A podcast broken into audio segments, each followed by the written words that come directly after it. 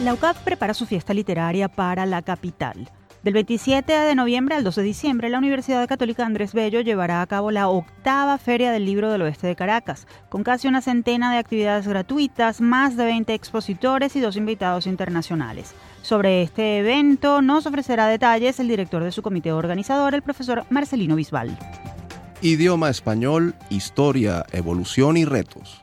Conversaremos con José Luis Ramírez Luengo, doctor en Filología Hispánica y profesor de la Universidad Complutense de Madrid, sobre el castellano, sus cambios en América y los desafíos o amenazas que enfrenta ante las alteraciones propias de la era digital, la globalización y la cultura popular. Esto a propósito de un seminario que Ramírez dictará en la UCAP a partir del 4 de diciembre. Problemas de comprensión lectora, claves docentes para atenderlos. De la mano de Añomar Velasco, experta en lingüística, lectura y escritura y profesora de la UPEL, nos aproximaremos al impacto de las deficiencias en lectura que afectan a cada vez más niños y adolescentes. También conoceremos herramientas para abordar esta situación desde las aulas. Alfabetización digital infantil, una tarea prioritaria hablaremos con el consultor educomunicador y docente de la Universidad Monte Ávila, Eduardo Caballero Ardila, sobre la importancia de preparar a niños y adolescentes en el manejo de la información que circula en redes sociales y otros medios web, con el fin de ayudarlos a enfrentar responsablemente los riesgos del mundo 2.0. Caballero acaba de publicar un libro sobre este tema en alianza con la UCAP y la Fundación Empresas Polar. Esta es la agenda que desarrollaremos para ustedes en la próxima hora. Comenzamos Universate, las voces de la Universidad Venezolana.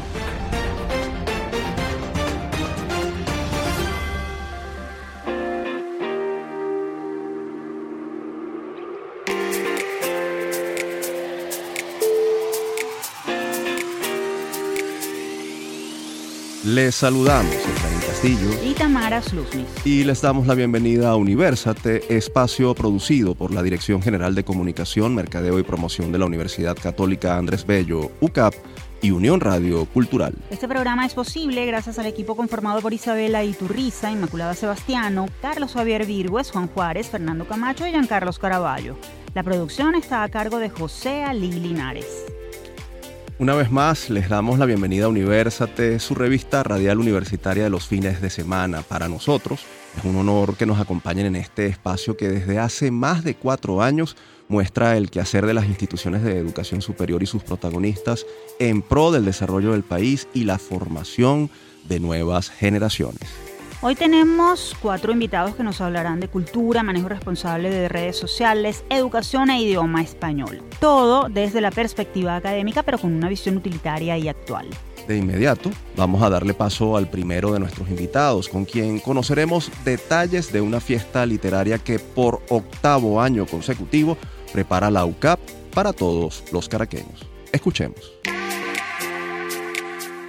Desde el campus con dos invitados españoles, más de 20 expositores y casi una centena de actividades literarias, académicas y artísticas gratuitas, la Universidad Católica Andrés Bello llevará a cabo del 27 de noviembre al 2 de diciembre la octava edición de la Feria del Libro del Oeste de Caracas, FLOC UCAP 2023. Bajo el lema La esperanza como compromiso, la feria celebrará sus ocho años de vida con la presentación de novedades editoriales, coloquios, recitales poéticos, cine, teatro y música, entre otras iniciativas. Durante el evento, además, el escritor caraqueño Eduardo Liendo y el médico Julio Castro recibirán la Orden UCAP, máxima distinción de la institución.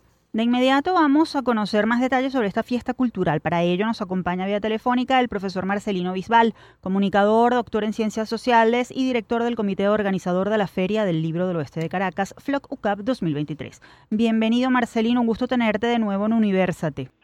Eh, gracias Tamara y gracias también a Efraín y a todos los que nos están escuchando. Marcelino, ya son ocho años de la Feria del Libro del Oeste de Caracas. Si pudieras resumirlo en algunos datos resaltantes, ¿qué es lo más destacado y novedoso de esta edición y qué expectativas tienen?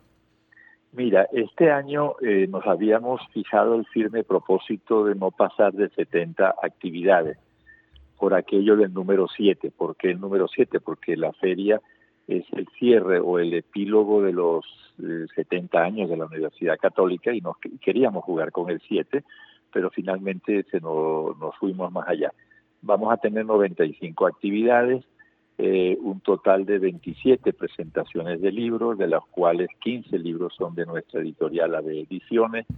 Vamos a tener la obra de teatro del teatro, pues del director de teatro Héctor Manrique, eh, El Libertador, eh, tenemos la película Simón, que se va a proyectar y va a haber un cineforo.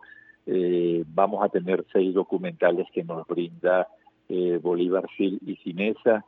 Eh, tenemos tres importantes espacios de música, el día de la inauguración con un grupo del sistema, otro el día de la orden UCAP con Isabel Palacios y la cantata y el cierre con una orquesta sencilla de música latina. Vamos a tener un desfile de moda, una actividad culinaria, es decir, tenemos un, todo un conjunto de actividades y por eso me gustó lo que dijo Tamara porque no es solamente presentaciones de libros, sino lo que gira alrededor del libro y por eso hemos definido siempre a la Feria del Libro del Oeste de Caracas como una ventana cultural para el país y para la sociedad.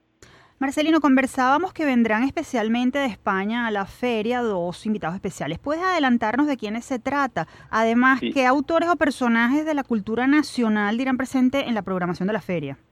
Sí, siete. Vamos a tener en primer lugar, por, por la generosidad de la Embajada de España, que todos los años nos, nos ayuda, aún no siendo el país invitado, ya lo fue en el año 2017, vamos a tener al editor Manuel Borrás Arana. Manuel Borrás es el editor y uno de los eh, dueños, diría yo, de socios de la editorial Pretexto. Después de Planeta y Seis Barral, es la tercera editorial más importante de España.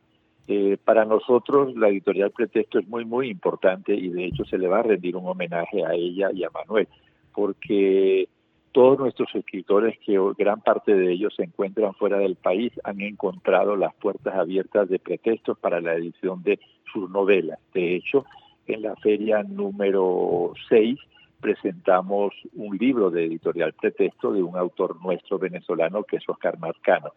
Y luego, vamos, eh, de hecho, va a haber un par de diálogos con él y Antonio López Ortega, que es otro venezolano que hoy está fuera y que ha sido un gran apoyo tanto para la feria del año pasado como para esta. Va a haber un diálogo sobre eh, cómo está el mundo editorial en Hispanoamérica. Y luego un profesor también de España que lo trae la Escuela de Letra, que es lingüística, lingüista, crítico literario José Luis Ramírez Luengo, y va a tener algunas conversaciones con estudiantes de letra y con todo el que esté interesado en el mundo literario. Marcelino, eh, ya nos comentarás de algunos personajes de la cultura nacional que también dirán presente, pero la feria este año decidió homenajear al escritor Eduardo Liendo, autor de la novela El mago de la cara de vidrio, y al médico, infectólogo y docente Julio Castro, quienes recibirán la orden UCAP. ¿Por qué eligieron a estos dos venezolanos en particular este año? Mira, en primer lugar, eh, decirte que no los elegimos nosotros. Nosotros hacemos, hacemos una presentación ante la comisión de la orden y ellos son los que deciden, pero nos gustó mucho la selección que porque eh, Eduardo Liendo eh, pues es muy importante en el mundo de la literatura venezolana. De hecho, su obra más importante, diría yo, está cumpliendo 50 años este año y es El mago de la cara de vidrio. Y fíjate que te doy la noticia o les doy la noticia, nosotros vamos a editar la edición número 18 del, de del Mago de la Cara de Vidrio, eh, que nos han, eh, nos han cedido los derechos de esa obra eh, con la que vamos a celebrar los 50 años de ella. La, la, edición es muy linda porque tiene un prólogo de nuestro querido Laureano Márquez, un prólogo de Oscar Marcano, eh, un dibujo de nuestra caricaturista Raima y la obra la vamos a presentar en el marco de la feria. Mm. Y Eduardo pues es una referencia muy importante en el mundo de la literatura venezolana. Y luego a Julio Castro, bueno, como infectólogo por todo el papel eh, que jugó no solamente como médico practicante, sino también eh, eh, en las charlas que dio durante los dos años del COVID, se convirtió del COVID, se convirtió en una figura importante del país, es un, un médico muy cercano a la Universidad Católica, de hecho era un gran amigo de nuestro queridísimo y difunto rector eh, José Virtuoso. Estamos conversando con Marcelino Bisbal, doctor en Ciencias Sociales y director de la Feria del Libro del Oeste de Caracas, FLOC UCAP 2023.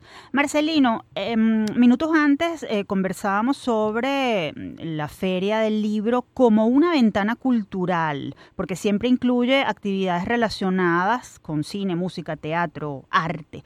¿Cuál es el sentido de ir más allá de lo meramente literario? Mira, porque una feria, eh, en el sentido estricto de la palabra, eh, una feria del libro es para presentar novedades, es para que nuestras editoriales pues tengan un papel relevante dentro de la feria. Pero eh, nosotros lo que hemos pensado es que eso es muy importante. De hecho, el centro mayoritario de la, de la feria es, el libro, no, es gratuito que se presente, haya 27 presentaciones de libro, sino que alrededor del libro giran otros elementos que tienen que ver con el campo de la música, con el campo de la literatura, eh, actividades o conversatorios que tienen que ver sobre la crítica literaria. Por ejemplo, eh, ahora que está muy de moda todo esto de la inteligencia artificial, que yo digo en plan de chiste, pero lo creo muy seriamente, artificial sí, pero inteligente no. Y bueno, vamos a tener una, una conversación eh, con el escritor nuestro Francisco Zuniaga,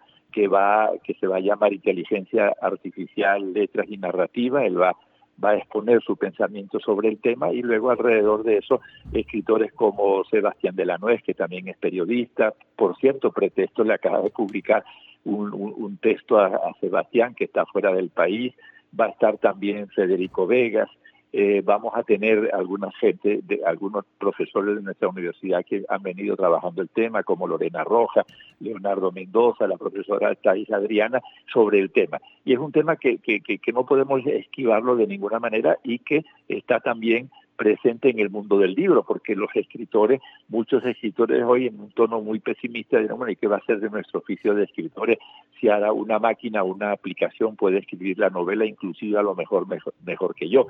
No lo sé. Entonces, eh, todo un conjunto de actividades, fíjate que están alrededor realmente alrededor del libro y, el libro es el centro realmente, pero no es exclusivamente el libro.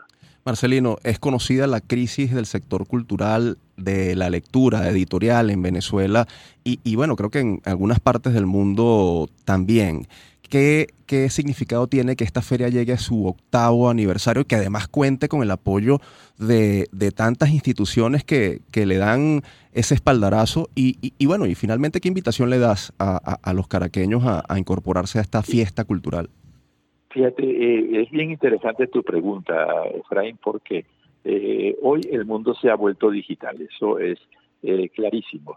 Eh, sin embargo, eh, hay ciertas y determinadas actividades donde todavía el ciudadano, la gente, eh, prefiere lo impreso. Una encuesta que hicimos recientemente con el espacio, con la ONG Espacio Público y la Unión Europea, hicimos una encuesta a finales del año pasado, comienzo de, de este, y, cuando le preguntamos a la gente, ¿usted dónde, de dónde lee su, qué prefiere leerlo, en, en, en, en papel o en digital. El 16% apenas en, digital y el resto casi un 70% impreso. Eh, entonces la gente todavía sigue prefiriendo el impreso, eso es un detalle importante, ¿no? Eh, es cierto, estamos en, en, una sociedad digital cada vez más digitalizada, pero todavía el mundo impreso tiene mucho mucho papel que jugar. La otra cosa que tú planteas, en el país no solamente vivimos una crisis socioeconómica eh, significativa y eso eh, ha incidido en el mundo editorial. Eh, algunas cifras que manejamos. Fíjate, en el año 1999, a comienzo de este gobierno, en Venezuela existían 680 librerías esparcidas por todo el país. Hoy según los datos que manejamos de la distribuidora con la que trabajamos, apenas existen 40 librerías. Editoriales tan importantes como Planeta, Care, Seis Barral, Random House, Mondador, se han ido del país, se han ido a otros países, concretamente Argentina y Colombia. En Venezuela quedan tres o cuatro editoriales, de las cuales una somos nosotros, somos una editorial universitaria muy chiquitita, pero bueno, intentamos seguir existiendo y produciendo libros. Entonces, eso esta crisis del país también ha llegado al mundo editorial. Y lo otro que tú preguntas, ¿cómo invitar al caraqueño? Mira, eh, nosotros hacemos esto y por eso el eslogan es la esperanza como compromiso. Tenemos esperanza de que las cosas van a ser mejor el día de mañana y que y si no van a ser mejor seguimos trabajando porque sean mejor y el hacer todo este esfuerzo durante una semana en el seno de la universidad bien merece la pena que sea disfrutado por los caraqueños del este y del oeste. Es una semana de esparcimiento, es una semana de lectura, es una semana de conversaciones, es una semana para el entretenimiento. Pues mucho éxito en esta nueva edición de la Feria del Libro del Oeste de Caracas. Marcelino, no tenemos duda de que será una fiesta cultural, una ventana cultural para la capital del país. Gracias por acompañarnos. No, gracias eh, primero a Tamara como debe ser y luego eh, a Efraín y gracias por, por esta llamada y permitirnos eh, promocionar lo que estamos haciendo con muchísima esperanza, de verdad que sí. Muchas gracias. En línea teníamos al profesor Marcelino Bisbal, doctor en Ciencias Sociales y director del Comité Organizador de la Feria del Libro del Oeste de Caracas, FLOC UCAP 2023. Si desean más información sobre la programación de esta feria, pueden seguir la cuenta arroba en la UCAP o visitar la página abediciones.ucap.edu.be.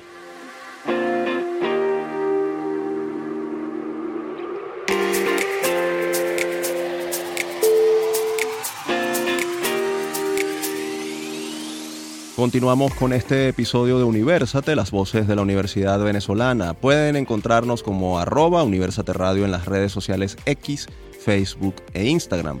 También pueden seguir esta transmisión en vivo en mundour.com, buscar la pestaña Radio en vivo y hacer clic en Unión Radio 90.3. Y ahora le pondremos la lupa a un tema que preocupa a educadores y a padres, los problemas de comprensión lectora que están manifestando adolescentes y jóvenes. Lupa Universate.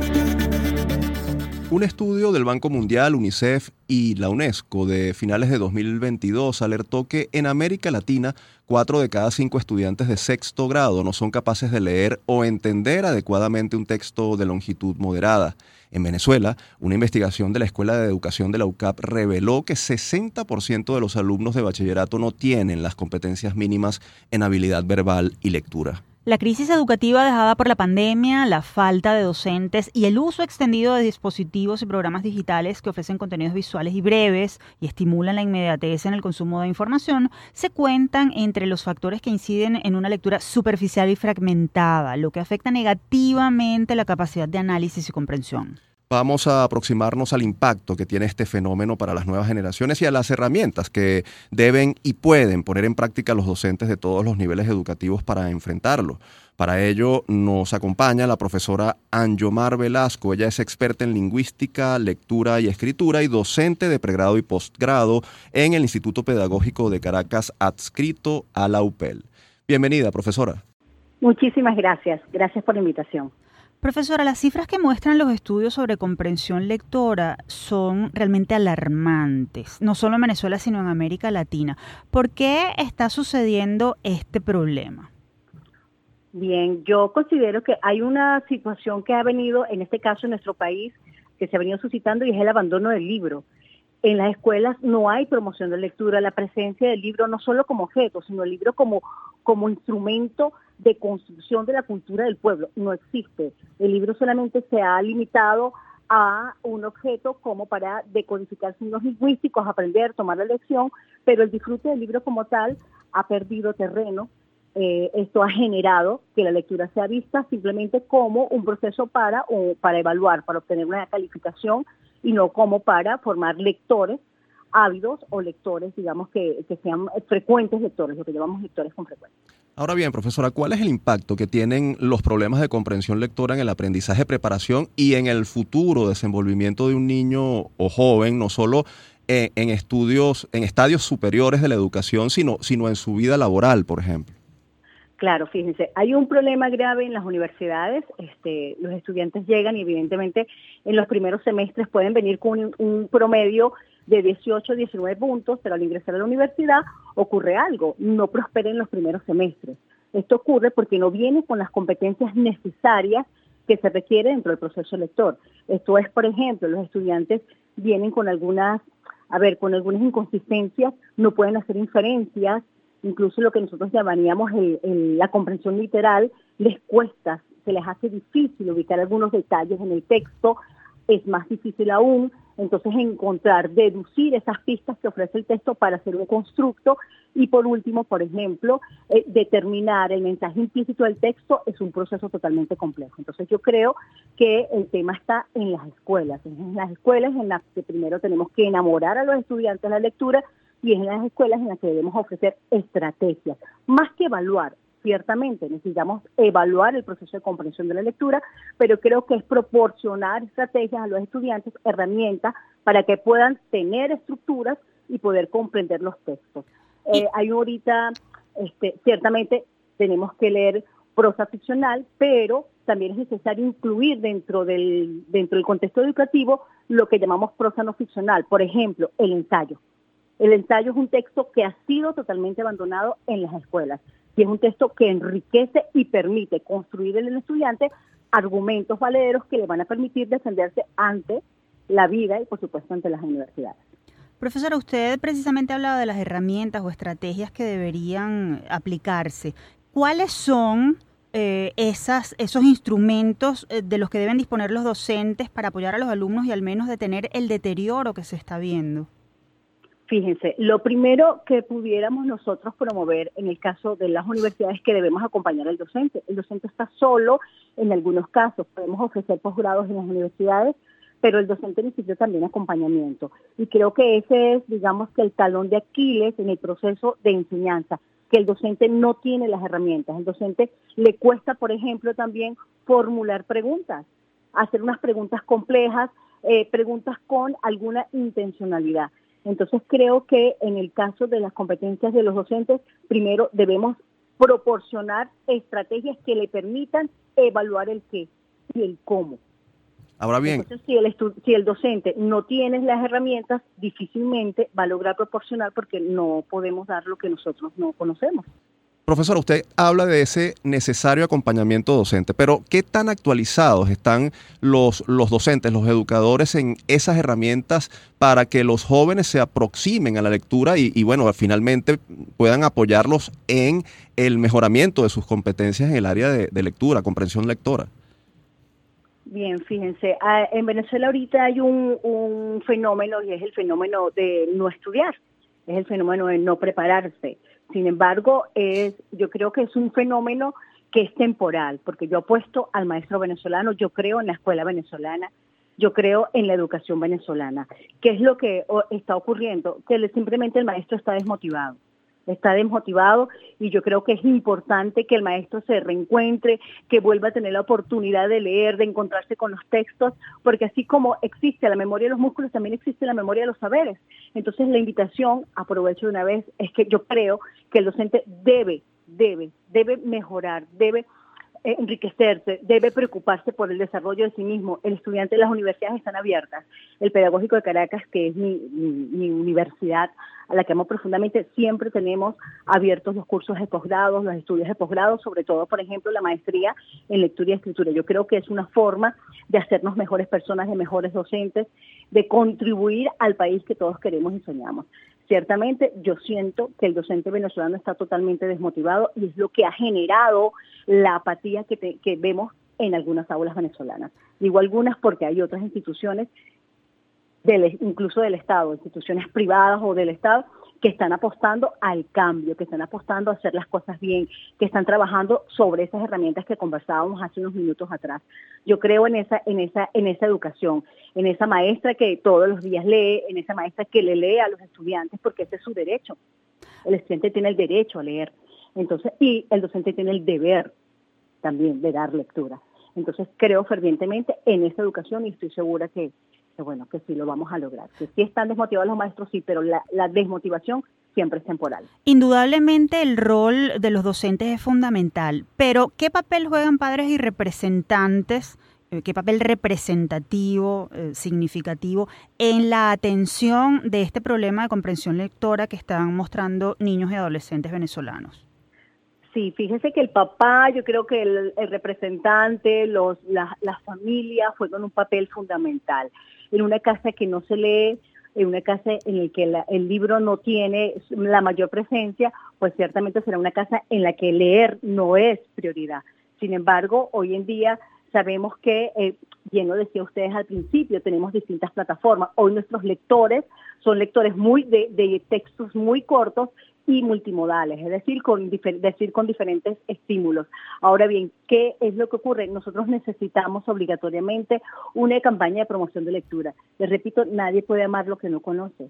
Y como no conocemos el libro, no podemos amarlo. Entonces yo creo que este, una forma de alentar a la familia es presentando el libro, es presentando los logros a nivel personal, a, ver este, a nivel académico que pueden tener nuestros jóvenes. El asunto de esto, el asunto del problema de la comprensión de lectura no es un problema de escuela, no es un problema de maestro, es un problema de todos, es un problema de país, es un problema de cultura, es un problema de si queremos mejorar hay que apostar a los procesos de comprensión y producción textual. Nos quedamos con esa última frase suya, profesora. Es un problema de toda la sociedad. Agradecemos que nos haya concedido parte de su tiempo, profesora, para tratar este tema al que hay que ponerle en la lupa. Definitivamente desde las aulas se tienen que adoptar nuevas estrategias para que la lectura no sea caso perdido y la familia y la sociedad tienen que poner su grano de arena también. Muchas gracias, profesora. Gracias a ustedes.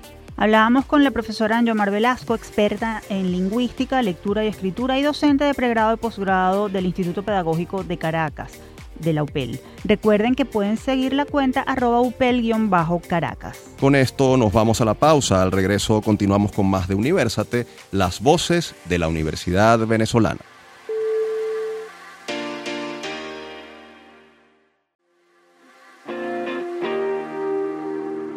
Estamos de vuelta con Universate. Para oír nuestras emisiones anteriores pueden acceder a las plataformas iBox, YouTube, iTunes, Google Podcast y Spotify. Allí nos ubican como Producción Universate. Y ahora analizaremos junto a un destacado experto internacional cómo el idioma español ha ido evolucionando en América y cuáles son los desafíos que tiene como lengua tras la llegada de la tecnología y el impacto de la cultura popular. Quédense a escuchar porque esto es Universate. Foro Universate. El idioma español, fruto de una rica historia y evolución, se ha consolidado como una de las lenguas más habladas en el mundo. A lo largo de los siglos, el español ha experimentado una evolución notable, influido por diversas lenguas y culturas como el árabe, el griego, el francés y las lenguas indígenas de América. En la actualidad, el castellano también enfrenta retos para preservar su riqueza lingüística y cultural debido a un entorno globalizado e impactado por la tecnología y la comunicación instantánea, la estandarización de un español neutro y la inclusión de géneros. Vamos a abordar este tema de inmediato y para ello recibimos desde España al profesor José Luis Ramírez Luengo. Él es doctor en Filología Hispánica, escritor y docente e investigador de la Universidad Complutense de Madrid. Ramírez Luengo estará en Venezuela próximamente para participar en la Feria del Libro del Oeste de Caracas y dictar un seminario sobre el idioma español en la UCAP.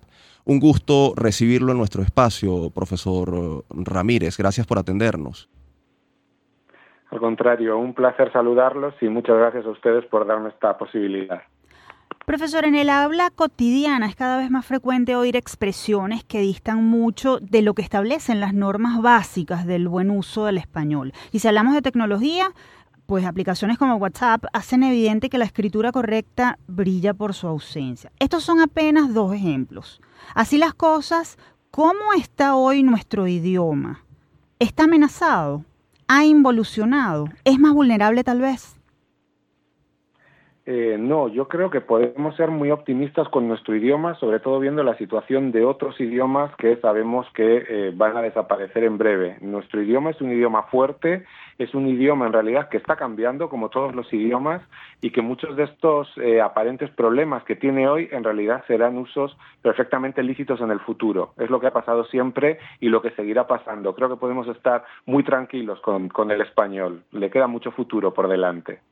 Ahora bien, eh, la discusión, por ejemplo, sobre el lenguaje inclusivo se torna cada vez más compleja y aunque pudiera dar la impresión de que quienes están a favor no lograrán imponerse, la polarización crece entre ellos y entre los detractores. ¿Cómo afecta esto al castellano? ¿Es útil para su evolución esta, esta polémica? ¿Cree usted que es posible llegar a un consenso en favor o a favor del castellano? Yo les confieso que eh, no tengo todavía una opinión muy formada sobre esta cuestión. Es decir, tengo eh, algunos argumentos para estar en contra y otros argumentos para estar a favor. Yo tengo la impresión de que en realidad el lenguaje inclusivo es el reflejo de cierto malestar social respecto quizá al papel subordinado que históricamente han tenido las mujeres y me parece que en el fondo lo que estamos viendo es cómo la lengua refleja los cambios que se están dando en la sociedad algo que es la propia esencia de la lengua, es decir, nosotros en nuestra forma de hablar reflejamos lo que somos y reflejamos lo que está pasando. De manera que yo entiendo que haya resistencias a unos usos nuevos que quizá nos pueden sorprender o incluso nos pueden parecer, qué sé yo, feos o fuera del lugar, em, pero creo que tenemos que esperar a ver qué es lo que va a pasar en la sociedad para ver qué es lo que va a pasar en la lengua. Yo como historiador de la lengua, la verdad, tengo muchísima curiosidad. Lamentablemente creo que no voy a ver cuál es el resultado. En todo caso, será un nuevo cambio que, eh, bueno, simplemente será un paso más en la historia de la lengua. Piensen, y, no me quiero extender, que el latín tenía tres géneros con un género neutro y en su paso al español quedó reducido a dos géneros. Son cambios que se dan en la lengua. No, no creo que debamos eh, preocuparnos demasiado a este respecto, la verdad. Profesor, los medios de comunicación juegan un rol fundamental en la educación y en la formación de las personas, pero cada vez más vemos en ellos casos de uso incorrecto eh, y de descuido del lenguaje. ¿Se ha hecho algún estudio al respecto? En todo caso, ¿qué habría que hacer para evitar esta situación? Em, que yo sepa, confieso que no es quizá el campo que yo más trabajo, entonces quizá exista un, estudio al respecto. Que yo sepa, no hay estudios que incidan directamente en esta cuestión creo que ciertamente lo que estamos viendo en los medios de comunicación es que cada vez se incorporan más usos que eran populares, que eran aceptables en ciertos contextos, pero no en un contexto formal como puede ser el de los medios. Me parece, si me permiten la expresión, que los medios de comunicación se están informalizando desde el punto de vista lingüístico. Eh, yo, la verdad, eh, creo que sería necesario mantener ciertos principios, si me apuran, de decoro en el uso de la, de la lengua eh, y en este sentido creo que tenemos que hacer mucho esfuerzo en eh, dejar claro que en realidad pues hay expresiones adecuadas a cada uno de los contextos y que algunas no, no lo son, por ejemplo, para los medios de comunicación. Creo que lo más importante, de todas formas, es que los medios sean claros, en el uso de la lengua, eh, utilicen una lengua comprensible y, que en realidad pues nos preocupemos más por estas cuestiones que por las cuestiones quizá de más cambiantes que tienen que ver con lo que se considera correcto o incorrecto en un momento específico. Estamos conversando con José Luis Ramírez Luengo, doctor en Filología Hispánica y docente e investigador de la Universidad Complutense de Madrid. Doctor, así como los medios de comunicación, las manifestaciones artísticas populares o masivas también impactan, eh, y no siempre para bien, en el idioma. En, el caso de América, eh, y bueno, y también de España, el reggaetón, el rap, son ejemplos mm, de ello. ¿Qué impresión tiene sobre estos fenómenos y su efecto o el efecto que tendrán a mediano plazo o largo plazo en nuestra lengua? ¿Terminarán imponiendo un nuevo castellano? Yo no creo que impongan, eh, es decir, que dentro de unos años todos hablemos, quiero pensar, como se habla en el reggaetón. Me parece que quizá eh, lo que es problemático de estas, de estas expresiones o de estas formas de, hablar es que muchas veces muestran una clara pobreza desde el punto de vista, por ejemplo, del vocabulario, es decir, se repiten siempre las mismas voces y me parece que eso le resta riqueza a la lengua. Quizás es apropiado para un medio de, para una canción popular, qué sé yo, pero evidentemente la lengua no puede ser solo eso porque simplemente se empobrece eh, nuestra lengua y entonces probablemente también empobrecemos nuestra visión de, del mundo.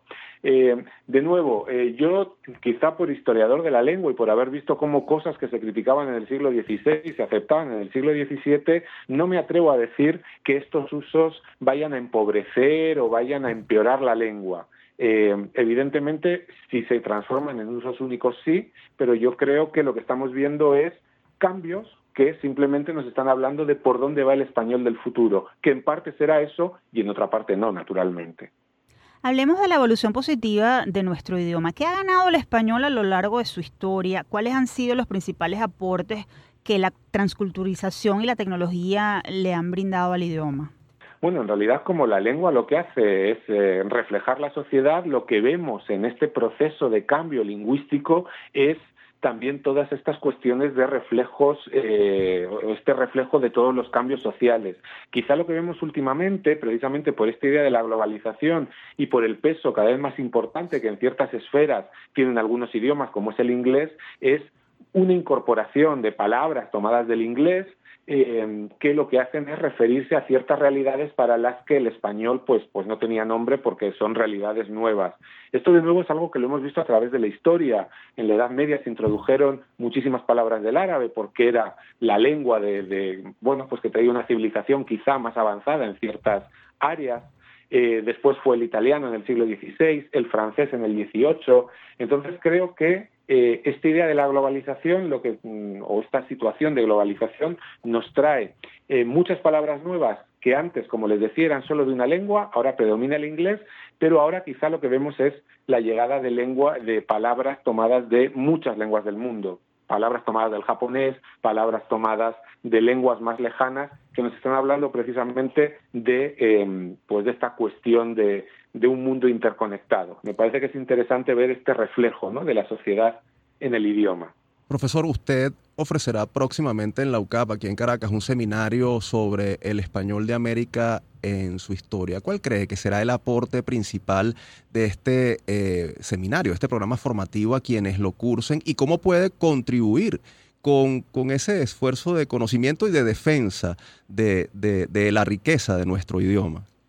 yo creo en este sentido que cuanto mejor conocemos algo, eh, más lo queremos, eh, mejor sabemos entenderlo y por tanto también pues tenemos una actitud más positiva. En este sentido, mi idea es algo que yo llevo trabajando ya muchos años, es hablarles de, eh, allí en el seminario, de cómo nace el español de América, que nos lleva a pensar qué es el español de América, es, es simplemente español de España trasplantado, es algo original y diferente, Después hablaré un poquito de los procesos de expansión, en qué momento el español se convierte en lengua general, lo que es hoy, hoy la mayor parte de Hispanoamérica habla español, por supuesto con otras lenguas, en qué momento eh, ocurre esto y ahí quizá hay alguna sorpresa. Y después me voy a centrar en tres fenómenos que son interesantes porque nos hablan de cómo eh, Hispanoamérica va moldeando una identidad lingüística. A día de hoy eh, todos nosotros podemos reconocer un argentino, un mexicano, un colombiano, un venezolano por su forma de hablar. Yo voy a hablar de tres de estos fenómenos que crean la identidad eh, americana. Por un lado, la cuestión del ceseo, que los distingue a todos ustedes frente a, mi variedad del norte de la península con esta C. Después voy a hablar de las fórmulas de tratamiento, la pérdida de vosotros, que también los identifica, el voceo, ¿no? En el caso de Venezuela, por ejemplo, en Maracaibo ¿no? y en otras zonas de los Andes. Y después voy a hablar del léxico, cómo con el vocabulario ustedes terminan creando una identidad que los identifica como, en este caso, venezolanos. Vamos a hablar de esos procesos. Mi idea es, como les digo, pues eh, que conozcan esos procesos, que vean que en realidad son procesos compartidos con otros idiomas y sobre todo que eh, por medio de la lengua se crea eh, personalidad y se crea, pues en este caso, una identidad que los identifica y que hace que el español sea una lengua tan rica como es a día de hoy. Profesor Ramírez, muchas gracias por haber atendido nuestra invitación. Lo esperamos en Venezuela y ojalá podamos tenerlo nuevamente en nuestro espacio radial. Muchas gracias. Muchísimas gracias, queda las órdenes para cualquier cosa. Muchas gracias. Conversábamos con José Luis Ramírez Luengo, doctor en Filología Hispánica y docente, investigador de la Universidad Complutense de Madrid. Por cierto, quienes deseen más información sobre el seminario El Español de América en su historia que dictará el profesor Ramírez Luengo en la UCAP a partir del 4 de diciembre, pueden seguir la cuenta arroba letras UCAP en las redes sociales. Continuamos con esta edición de Universate. Quienes deseen dar a conocer en nuestro programa alguna actividad, investigación o personaje universitario destacado pueden escribir al correo produccionuniversate.gmail.com.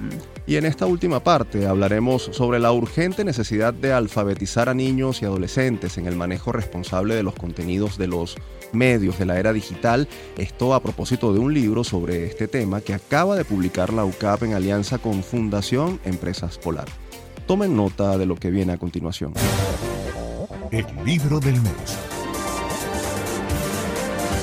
La editorial de la UCAP, AB Ediciones y la Fundación Empresas Polar lanzaron el libro Alfabetización Mediática, escrito por el empresario, educomunicador y profesor universitario Eduardo Caballero Ardila. En la publicación se abordan los riesgos mediáticos a los que están expuestos niños y jóvenes en la era de las redes sociales y la inteligencia artificial. Además, este texto ofrece un abanico de consejos e instrumentos útiles que los padres, maestros y la sociedad en general deberían considerar para ayudar a niños y jóvenes a comprender y prepararse como consumidores responsables de los medios digitales. Es por ello que nos complace recibir a su autor, el profesor Eduardo Caballero Ardila, licenciado en Contaduría Pública, magíster en Comunicación y Educación, consultor de medios y docente de la Universidad Monte Ávila. Un gusto recibirlo en Universate, profesor Caballero. Bienvenido. El gusto es mío. Gracias por la invitación.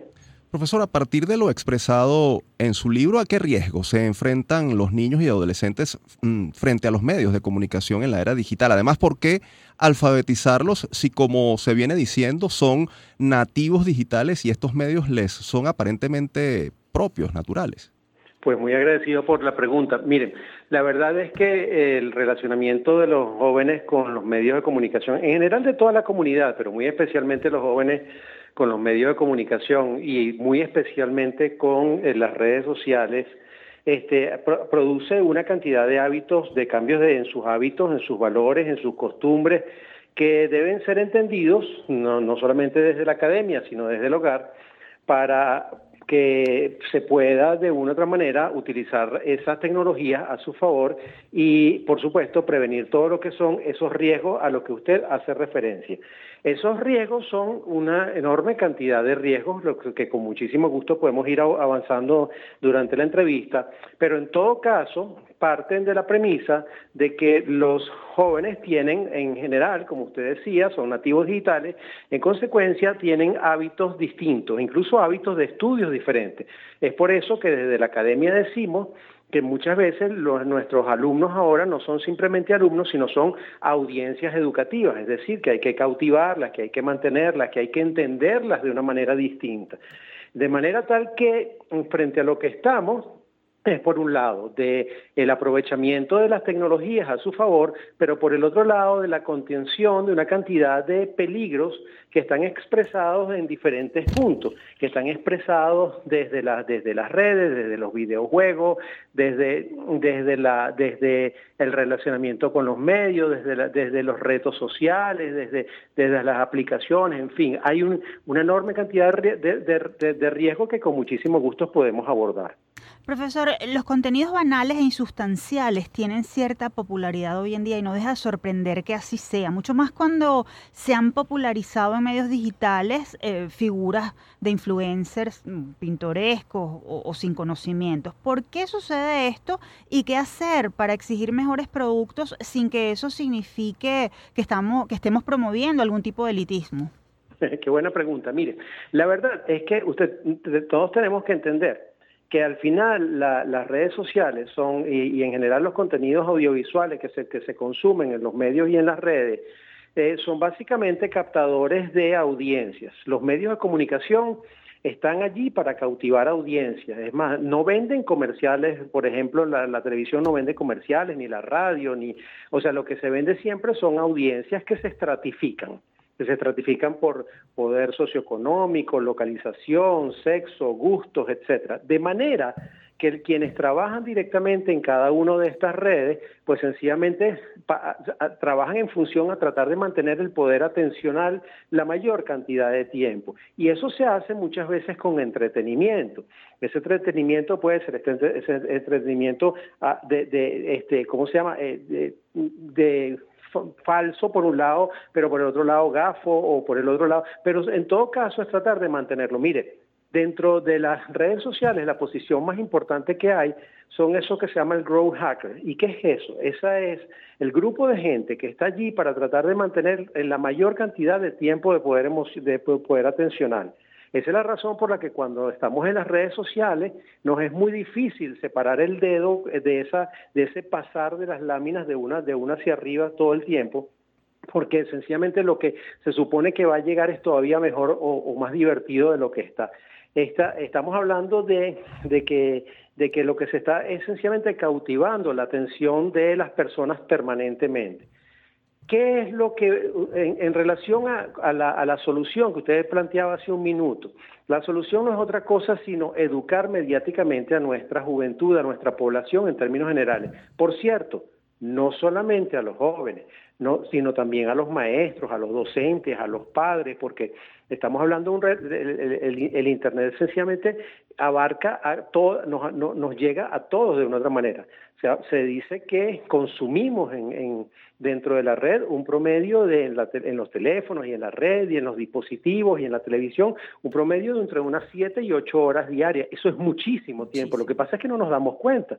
Lo hacemos desde nuestros teléfonos, lo hacemos desde nuestro televisor, desde nuestras pantallas, desde nuestros iPads, desde en fin, desde cantidades de, herramientas. La solución para esto, para digamos, para, hacer un relacionamiento, adecuado, para, que, para hacer un consumo responsable, no es otro sino alfabetizar o educar mediáticamente. el tema es que esto es una necesidad que no existía hace algunos años sencillamente porque, bueno, el, despegue de la tecnología es cada vez más acelerado hacia eso que se ha llamado, que, que Raymond Kurzweil viene definiendo como la singularidad tecnológica. Hace muchos años, pues digamos, los medios crecían poquito a poco. Desde que salió la, la imprenta hasta que salió el primer periódico pasaron casi 200 años desde que salió el cine hasta que apareció la televisión, cerca de 40 años. El tema es que ahora, de una otra manera, eh, el, libro, por ejemplo, que presenté a consideración de, los, lectores, tiene menos de un mes y en ese mes ya han aparecido mm, cerca de 100 aplicaciones de inteligencia artificial, por ejemplo. Sí. Ahora, ¿Podemos estar a la, altura de esa velocidad? No, no podemos. ¿Dónde está la diferencia? Está esencialmente en educarnos mediáticamente para saber a qué nos enfrentamos, a qué, cosas debemos hacer, qué cosas debemos evitar como audiencia, dónde están los diferentes riesgos y qué debemos, y qué debemos hacer para que sencillamente sacar lo mejor de ese contenido digital. Profesor, nos angustia que se nos agote el tiempo y es muy interesante lo que tenemos que eh, conversar con usted. Nos gustaría que nos ofreciera ese ABC de la alfabetización mediática que deberían considerar los padres, los adultos, a la hora de preparar a sus niños y jóvenes para que tengan las competencias adecuadas para enfrentar y ser esos consumidores responsables y preparados ante los medios. Mire, yo le voy a decir algunos, por ejemplo, que me vienen a la mente, pero yo quiero arrancar por el más importante de todos, por si acaso el tiempo se agota. La conversación, la, la, la, este, la apertura de relaciones entre los padres y los niños en relación a los riesgos es, la, es el mayor de los retos. Por supuesto, hay que establecer en el hogar políticas de uso, por ejemplo, es decir, por decir algunos, los, los, los, los ah, celulares, las tabletas, los aparatos electrónicos tienen que cargarse fuera de las habitaciones para evitar, entre otras cosas, riesgos como por ejemplo los riesgos sobre la visión. Hay estudios de la, de la Fundación Fe y Vida que preside la reina Sofía emeritamente que dice que los españoles están generando 0.6 dioptrías por el consumo de, de, información digital. Pero además están los efectos del sueño sobre los niños este, que tienen las pantallas y las luces azules que, que de una otra manera siempre están allí. Entonces, por supuesto, hay que establecer políticas de uso. También es importante decirle a la gente que es muy, muy, pero muy importante a veces estar fuera de línea. O sea, las relaciones familiares, fomentar las actividades familiares, fomentar las actividades de amistad es extremadamente importante. Bueno, estamos hablando de que hay que potenciar actividades como la lectura, como el cine. Lo otro importante también es que hay una edad, y esto es importante para los padres, siempre hay una edad para entregar una tecnología. Yo siempre pregunto por qué se le entrega a un niño que apenas tiene la capacidad de electroescritura más básica y la formación que de una otra manera está en una etapa de formación, un, aparato, un teléfono celular con la posibilidad de que acceda a cualquier cantidad de contenido, cualquier cantidad de riesgo. Bueno, también desde la acera los padres nos tenemos que informar, tenemos que participar, tenemos que recibir educación mediática. Ah, y lo más importante, bueno, más importante no, pero en caso de problemas, bueno, lamentablemente hay que buscar el apoyo de profesionales expertos, o sea, esto, son, son, son, son, estamos hablando de algo que se llama la educación para los medios. Por cierto, déjenme decirle una cosa, esto no es, no es que es nuevo ni es una moda, esto, la, la, la, eh, la educación mediática es algo que el, el, Parlamento Europeo, por ejemplo, viene definiendo desde hace ya más de 10 o 15 años. En muchos de los colegios de la mayor parte del mundo, la educación mediática es parte de la pensa de educación. Yo planteo que es muy importante que en nuestro país las autoridades se desarrollen políticas públicas que permitan que nuestros jóvenes sean formados para, para, para, para, de nuevo, para sacar lo mejor y para prever de una u otra manera los riesgos que puedan encontrar, los distintos riesgos que puedan.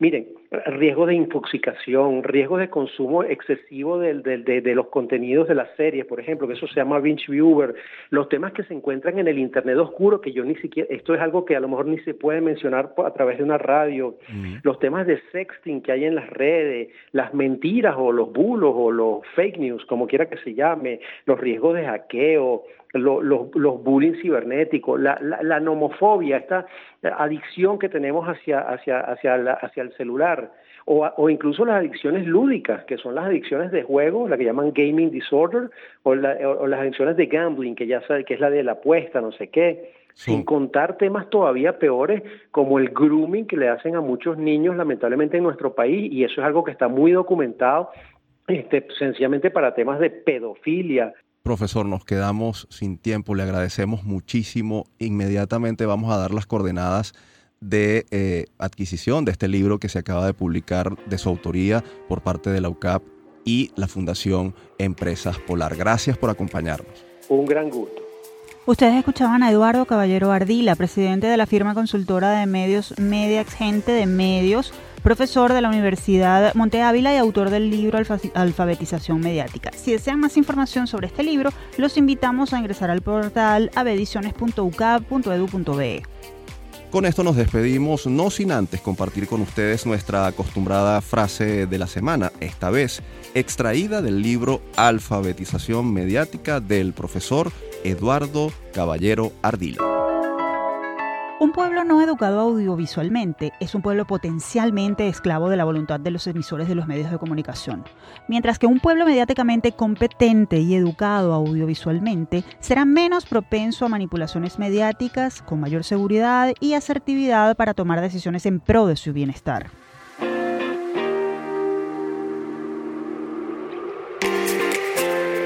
Así damos por finalizada nuestra edición de hoy. Universate fue una producción de la Dirección General de Comunicación, Mercadeo y Promoción de la Universidad Católica Andrés Bello, UCAP y Unión Radio Cultural. El programa fue posible gracias al equipo conformado por Isabela Iturriza, Inmaculada Sebastiano, Carlos Javier Virgües, Juan Juárez, Fernando Camacho y Giancarlos Caraballo. En la producción estuvo José Ali Linares y en la conducción, quien les habla, Efraín Castillo y Tamara Sluznis. Hasta la próxima.